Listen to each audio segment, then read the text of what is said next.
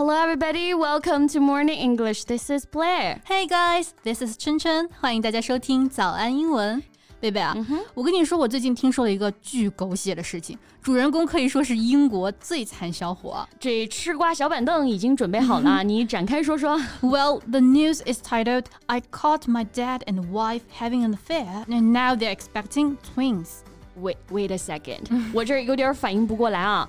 我发现我老婆出轨了我爸，还怀了我爸的孩子。是的，and she's expecting twins now，而且她还怀了一对双胞胎。更加混乱的是啊，这个英国小伙和妻子已经有了一个两岁的女儿，叫 Willow，so Willow will be the twins' half sister and their niece。呃，同时有了弟弟或者妹妹，同时还是姑姑或者叔叔，是的，外公还成了自己的继父。没错，这个小女孩 Willow 还真挺惨的啊。That's true. So let's talk about the news and learn some useful expressions today. 今天的节目呢，不如就让，我们来聊一聊这个狗血的新闻，顺便学习一下相关的英文表达吧。在节目的开始，给大家送一个福利。今天给大家限量送出十个我们早安英文王牌会员课程的七天免费体验权限，两千多节早安英文会员课程以及每天一场的中外教直播课，通通可以无限畅听。体验链接放在我们本期节目的 show notes 里面了，请大家自行领取，先到先得。那这个英国小伙呢，叫做 Declan，他今年二十二岁，他的老婆 Stephanie 和他一样大，他们结婚两年了，生活一直幸福美满。However, everything has changed since his dad Darren moved in with them. 自从去年九月啊，他爸 Darren 离了婚，搬过来和他们一起住以后啊，事情就不对劲了。Wait, I don't quite understand here. so his wife is also 22, right? Yes. And how old is his dad? 44. But despite the huge age gap, Darren does look more handsome and attractive than his son. 虽然啊年龄差的挺大，但是看照片的话，老爸确实要更加帅一点啊。这虽然但是啊，这也不能成为婚内出轨的理由吧？是。所以这个 Declan 他是怎么发现这两人不对劲的呢？Well, actually, the young husband became suspicious about his wife after Darren moved in. Declan 呢，其实在他爸刚住进来就开始怀疑了，因为他爸似乎跟他老婆有点过于亲密了啊，这俩人之间的互动看着总是怪怪的。公公和媳妇儿走得太近，确实有点奇怪啊。嗯、no wonder he was suspicious。那这里呢，我们可以用 suspicious 哎来表示怀疑的、猜疑的。嗯、It means thinking that someone might be guilty of doing something wrong or dishonest。没错，那这个后面的介词呢，我们可以用 of。或者 about, be suspicious of or be suspicious about. For example, they were suspicious about my past. 他们啊怀疑我的过去。 Right，那 suspicious 后面接名词就表示可疑的、引起怀疑的。For example, his wife was behaving in a highly suspicious manner. 他妻子的举止啊非常可疑。是的，那虽然当时啊怀疑的种子已经埋下了，Declan 还是觉得说啊，也许是自己想多了。Mm -hmm. But one day, when Declan used his phone to check the monitor he had trained on his father's bedroom door, he saw Darren and Stephanie going in together. 有一天啊，Declan 在上班的时候用手机查监控，意外发现。 老婆居然溜进了老爸的卧室里，还待了很长的时间。Uh huh, that's interesting. So the webcam also trained right on his dad's bedroom door. 也是巧了啊，摄像头呢就刚好对准了他爸的房间门。那这里 train 就是火车的那个 train，T R A I N，做动词不仅可以表示培训，还有瞄准、对准的意思。Exactly, it means to aim something such as a gun or camera at someone or something. 注意啊，这里的介词用的是 on to train something on something or somebody，用某物对准某物或者某人。Yeah, so for example, the paparazzi are always training their lenses on celebrities. Right. 狗仔们总拿着镜头对准明星啊，那期待能够挖一些猛料。但其实听了这个狗血的故事，我觉得普通人的生活也是十分精彩啊。是的，没错。但是啊，Declan 作为狗血故事的主人公就没有你这么开心了。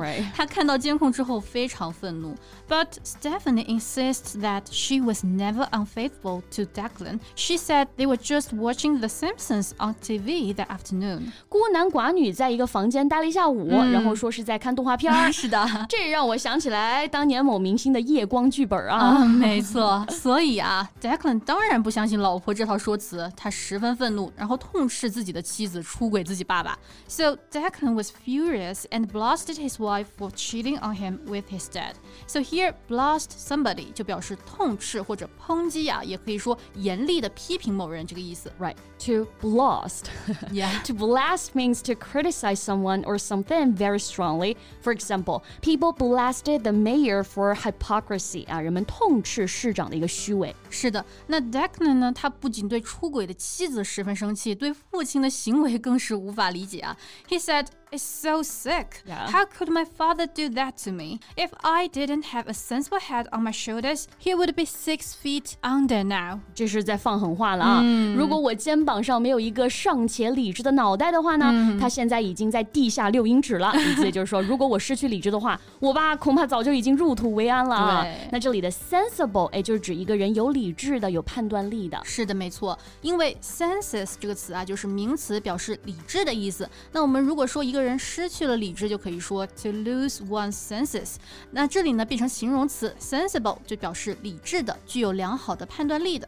For example, she seems very sensible。她看起来好像很明智啊。 Right, and it's really hard for Declan to stay sensible considering his wife's betrayal. Yeah. 对于 Declan 来说啊，老婆出轨还要保持理智，那真的挺难的。确实是这样啊，所以啊，他果断以出轨为理由和 Stephanie 离了婚。He divorced Stephanie on the grounds of adultery。没错，那以什么什么为由，我们就可以用这个词组 on the grounds of。 Yes. For example, discrimination on the grounds of sex is unlawful. 因为性别歧视别人，这是违法的。是的，那 Declan 现在提到离婚的原因啊，还是很愤怒啊。He said, "I feel betrayed, but I'm better off without the two of them." 我感觉自己被背叛了，但是没有他们两个，我会过得更好。 Indeed, so be better off with or without 这个词组呢，就是说有了什么或者没有什么之后呢，会变得更好、更开心或者更成功。For example, honestly, we're much better off without her。就是说啊，说句实话，我们没有她会更好。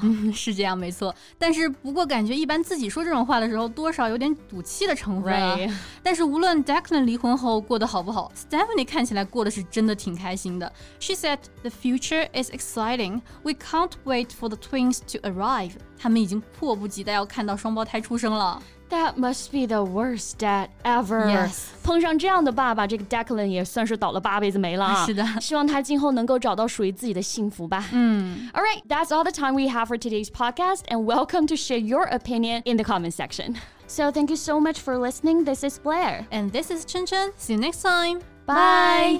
今天的节目就到这里了。如果节目还听得不过瘾的话，也欢迎加入我们的早安英文会员。成为会员，您就可以无限畅听我们每天一场免费的中外教直播课，以及两千多节原创系统课程了。